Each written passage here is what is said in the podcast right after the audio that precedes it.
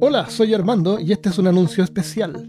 Por la villa se han escuchado rumores que cuando las estrellas están en posición podríamos por fin reunirnos Christopher, Christian, Malca y yo en un episodio en vivo en YouTube. Bueno, luego de tres años de peor caso y más de 120 episodios después, por fin los astros se han alineado y estaremos el próximo domingo 18 de octubre todos juntos en un episodio en vivo. Nos encontraremos a las 7 pm hora centro, México y Colombia, 9 pm hora Chile, Argentina y creo que todo el resto de Latinoamérica. Así que te esperamos para celebrar el tercer aniversario de Peor Caso. Vamos a tener sorpresas y tal vez un concurso para regalar stickers de Peor Caso, así que no te lo pierdas. Nos vemos el próximo domingo en youtube.com slash peor caso. Ahora los dejaré escuchando un episodio especial sobre licantropía clínica y el extraño caso de Manuel Blanco Roma Santa, un asesino serial que se creía que era un hombre lobo. Esta historia fue producida por Jonathan Hex para su podcast Podcast Piloto. Jonathan es un antiguo amigo de Peor Caso y creo que la mayoría ya lo conoce tuvo la amabilidad de compartir esta historia para pasarla por peor caso. Personalmente, creo que es un excelente trabajo. La historia realmente entretiene, educa y perturba al mismo tiempo. Así que espero que les guste y me encantaría si nos dejan sus impresiones en los medios sociales o en youtube.com slash peor caso. Así que aquí está, Licantropía por Jonathan Hex.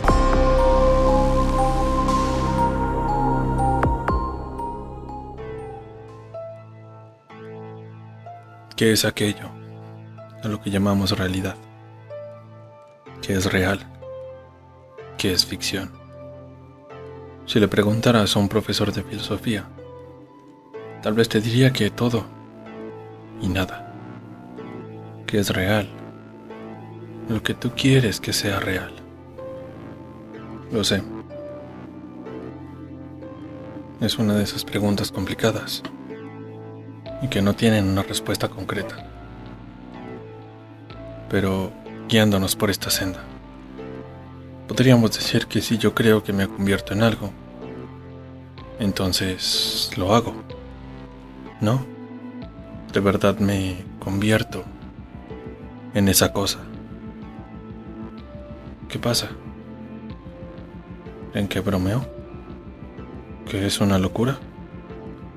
¿Qué pensarían si les dijera que hay personas que así lo creen? Personas que juran pueden transformarse, convertirse en bestias e incluso consumir carne cruda. Esto, aunque no hay mucha documentación al respecto, y es poco común, existe, pasa, es real. El nombre que recibe este trastorno es licantropía clínica.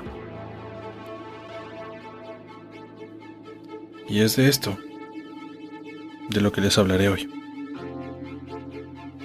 Además, les contaré un poco sobre el caso de Manuel Blanco Romasanta, el hombre lobo de Yariz, también llamado el primer gran asesino en serie de España, o por lo menos del que se tenga registro.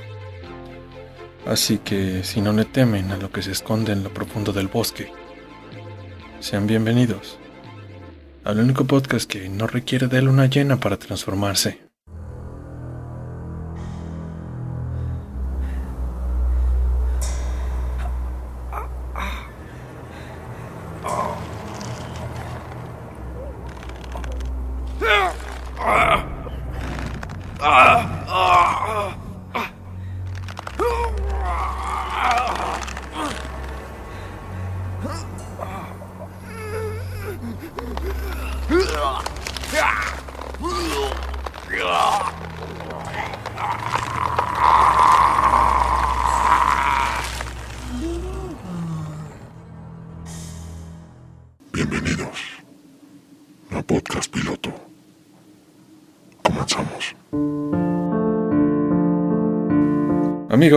Las enfermedades mentales.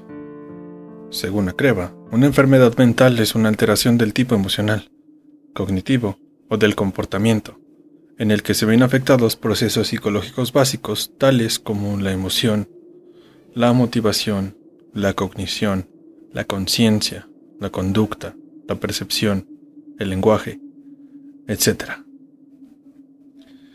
Jodido, ¿no? Hoy hablaremos un poco de una de ellas, o mejor dicho, de una parte de una de ellas, la licantropía clínica. ¿Y qué es esto? Básicamente, es la creencia que tiene una persona de transformarse en algún animal, que no necesariamente tiene que ser un lobo. Se han registrado casos en donde las personas aseguraban haberse transformado en tigres, pájaros, hienas, caballos e incluso algunos en insectos, como lo pueden ser las abejas. Esto se encuentra principalmente asociado a otros cuadros psiquiátricos. Es más parte de otra enfermedad que una enfermedad por sí sola. Uno de los trastornos con los que más se relaciona es con la esquizofrenia, aunque las alucinaciones en este trastorno suelen ser más auditivas y no tanto senestésicas y ápticas como la licantropía. Otra afectación a la que se asocia es el trastorno delirante crónico, psicosis paranoide. En general, se considera un trastorno de tipo psicótico. ¿Qué es esto? Es un trastorno mental grave que causa ideas y percepciones anormales. Las personas con psicosis pierden el contacto con la realidad. Dos de los síntomas principales son delirios y alucinaciones. En el caso que nos compete, las personas afectadas tienen la creencia delirante de que se han transformado o que están en proceso de transformarse en un animal. En este estado mental que trastorna la realidad e involucra alucinaciones, la transformación realmente ocurre dentro de la mente del enfermo. Iba a traer a detalle un estudio publicado en un hospital, el hospital de McLean, si no mal recuerdo, en el que se mencionan varios casos y se proponía un criterio de diagnóstico para identificar un caso de licantropía clínica pero no es nada que uno no podría imaginarse. Así que, bueno, a grosso modo, lo que menciona es que se trata de un caso, sí, un paciente en un momento de lucidez. Que esto es lo que ocurre con los psicóticos. No todo el tiempo están sumergidos en la psicosis, alternan los periodos. Obvio, no voluntariamente. Si un paciente dice que a veces se siente como si fuera un animal, o que alguna vez se veía así. O si un paciente se comporta de una manera tal que se asemeja al comportamiento de un animal. Por ejemplo, gime, gruñe o repta. O se hace, se arrastra. Según estos criterios, se considera como licantropía clínica a la creencia de una transformación pasada, futura o en curso o al comportamiento que indica que una persona cree que se ha transformado en tal. Según estos criterios, se considera como licantropía clínica a la creencia de una transformación pasada, futura o en curso, o al comportamiento que indica que una persona cree que se ha transformado en tal. En resumen, lo ves actuar como un animal, o menciona que actuaba como un animal. Les comentaba que se considera un delirio psicótico, así que que es la psicosis. Se entiende por psicosis al conjunto de alteraciones mentales que generan en quienes la padecen una alteración de la percepción de la realidad, perdiendo contacto con esta y provocando dificultades severas en el funcionamiento de la percepción, pensamiento y conducta. ¿Les suena familiar? El psicótico no es consciente de estar padeciendo una alteración. Evidentemente es consciente de lo que percibe, pero por lo general no lo ven inicialmente como algo autogenerado, sino como algo que está ocurriendo realmente. Y no son meras imaginaciones, el sujeto realmente percibe algo.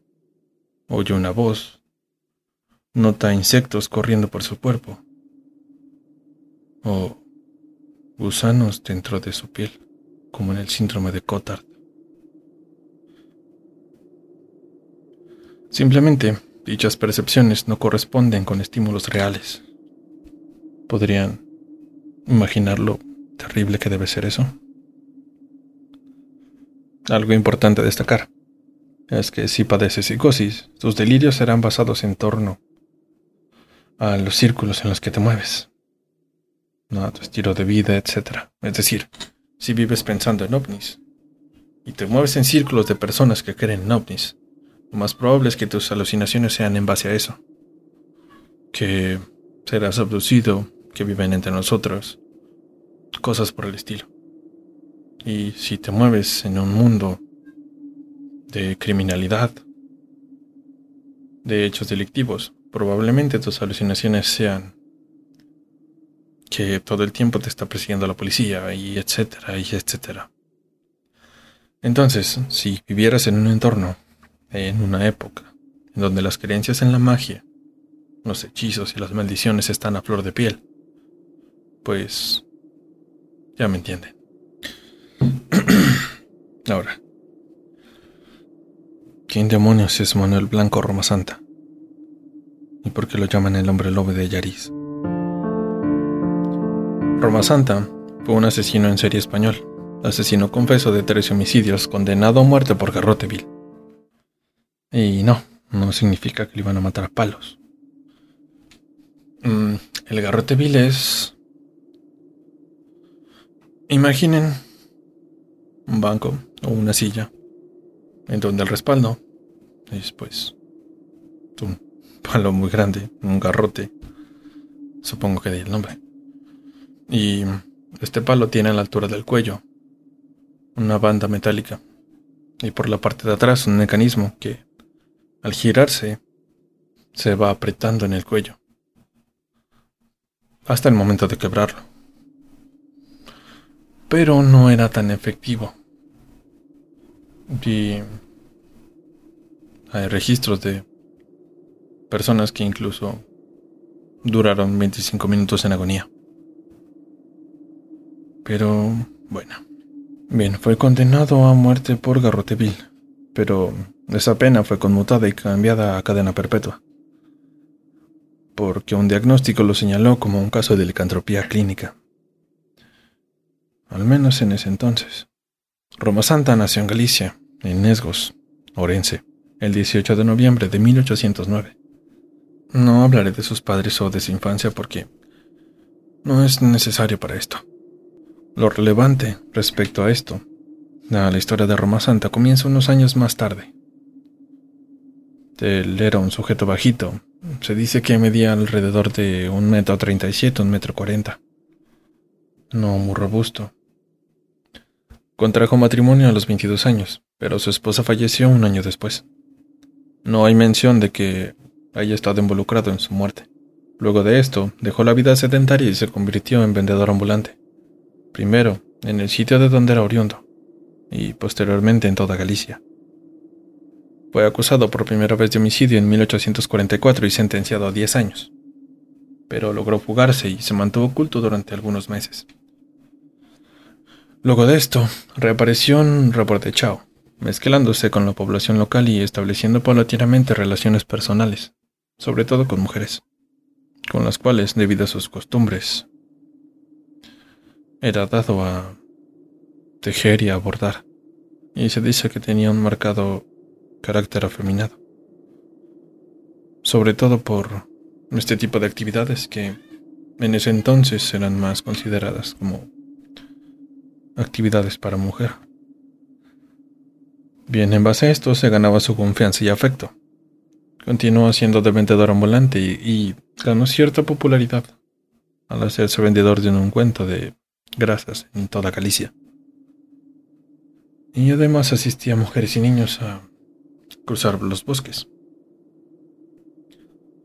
¿Y cómo operaba? Bueno, lo que hacía era que convencía a mujeres, sobre todo viudas y madres solteras, de que podía ayudarlas a conseguir una vida mejor. Hay que tener en cuenta la época. que hoy en día la situación de la mujer no es la más favorable. En ese entonces, recuerden que en los 1800 la situación era mucho peor. Entonces Roma Santa les decía que entre sus clientes en otra ciudad, como en Santander, había alguien, un cura o alguna persona que estaba buscando una empleada doméstica, y que él podía ayudarlas a conseguir el empleo y además se ofrecía a ayudarlas a llegar hasta allá, ayudarlas a cruzar los bosques, dar una buena referencia sobre ellas, cosas por el estilo.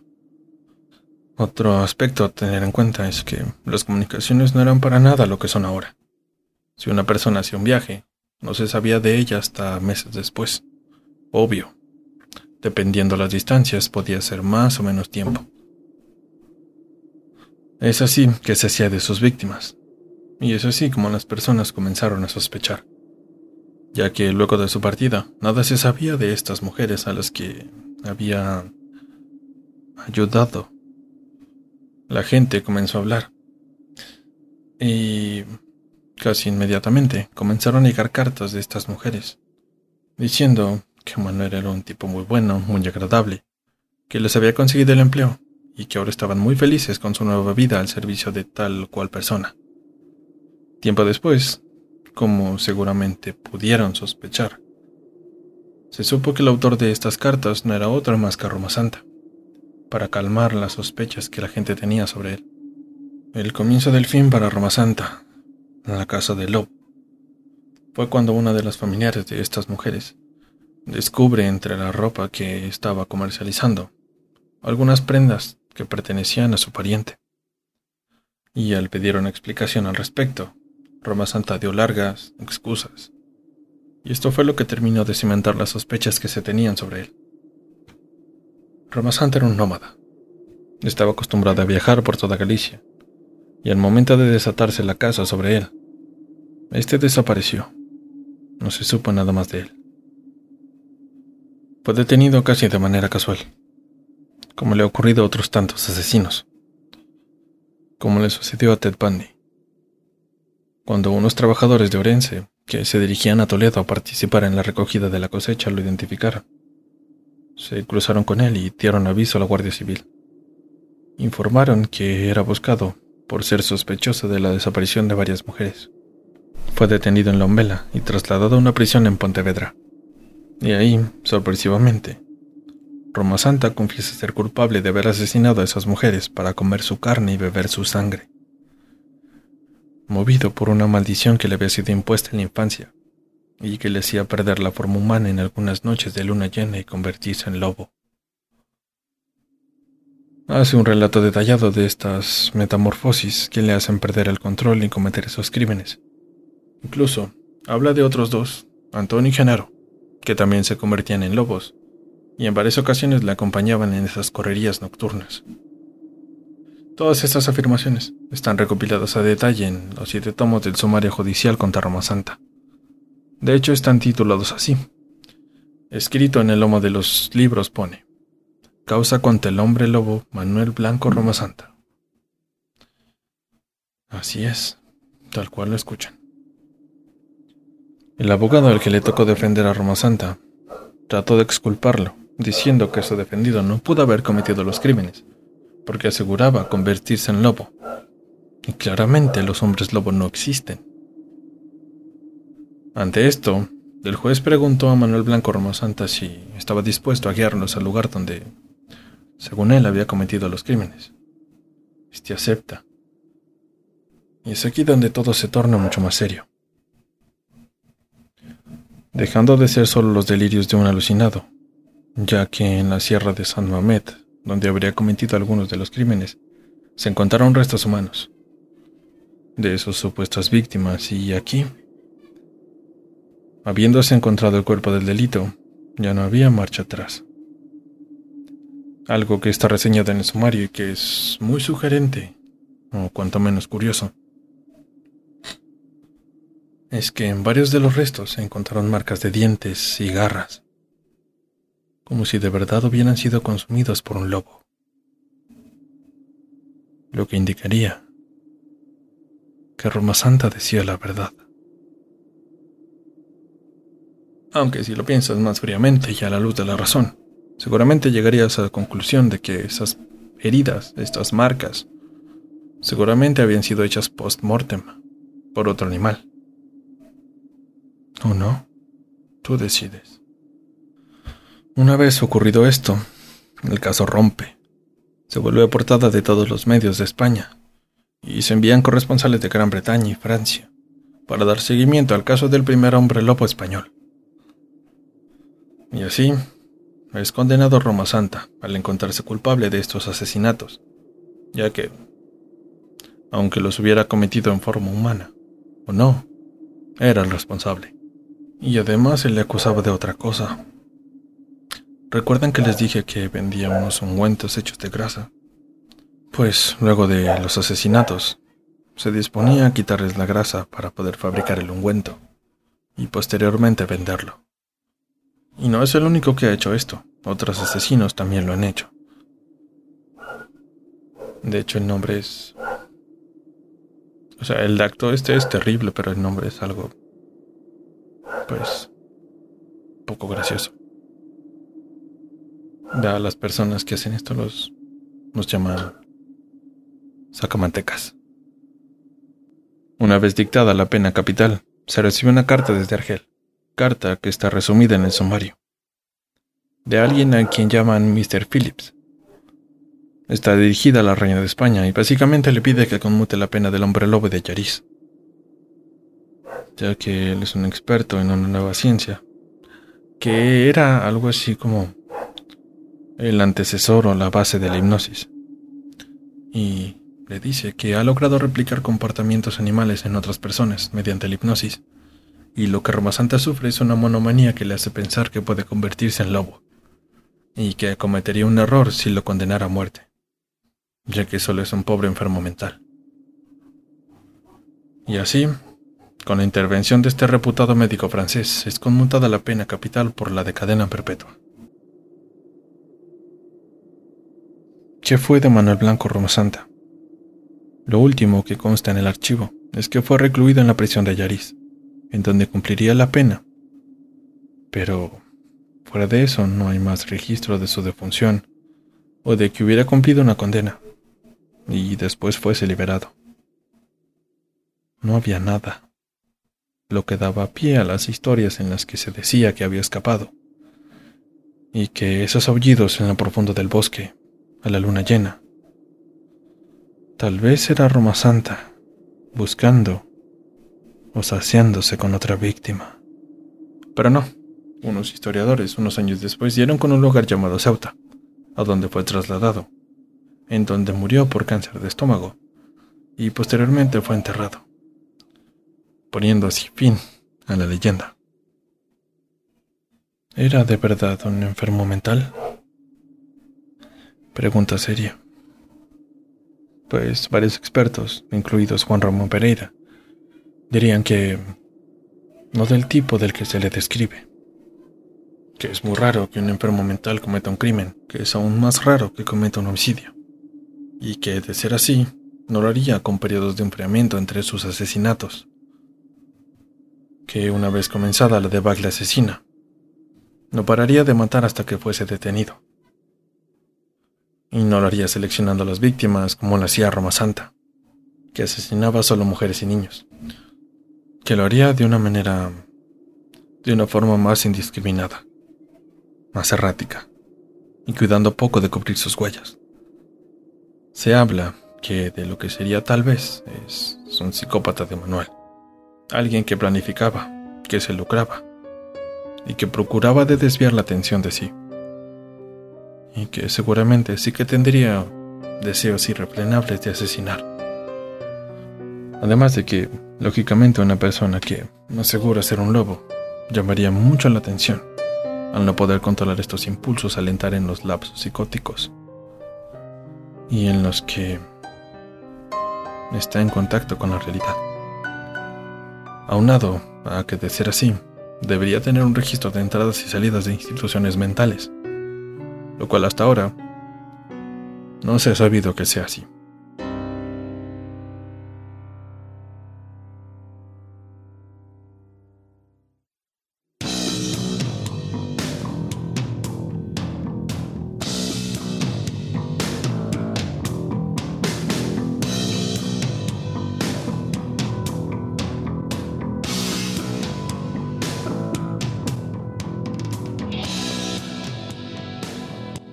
Pues eso es todo.